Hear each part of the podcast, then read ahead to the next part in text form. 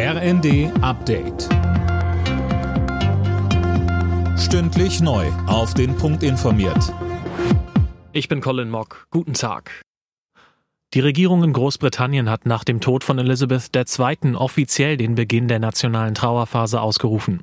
Diese gilt bis zum Ende des Tages, an dem die Beisetzung stattfindet. Mehr von Philipp Rösler. Das Begräbnis wird voraussichtlich am 19. September sein, also übernächste Woche Montag. Für König Charles III. und seine Familie gilt übrigens eine längere Trauerzeit. Sie endet erst eine Woche nach der Beerdigung der Queen. Bereits ab Montag wird König Charles III. zu einer Trauerreise durch das Vereinigte Königreich starten.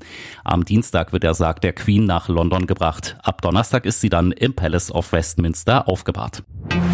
Bundeswirtschaftsminister Habeck will sich auf EU-Ebene für eine Entkopplung des Strompreises vom Gaspreis stark machen. Er hofft, dass es heute eine Einigung mit seinen EU-Kollegen in Brüssel gibt. Sodass die günstigen Energien, vor allem die günstigen erneuerbaren Energien, mit ihrem Preiseffekt auch die Verbraucherinnen und die Verbraucher erreichen, ohne dass wir die Marktmechanismen zerstören.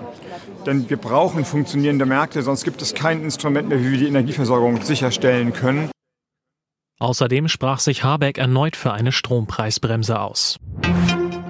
Als Reaktion auf die ukrainische Gegenoffensive schickt Russland militärische Verstärkung in die Region Kharkiv. Russische Medien sprechen von gepanzerten Fahrzeugen und Kanonen. Die ukrainische Armee hatte gestern die Rückeroberung von 20 Ortschaften in der Region gemeldet.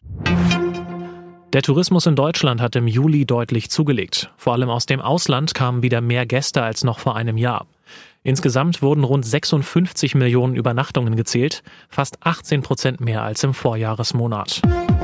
Alle Nachrichten auf rnd.de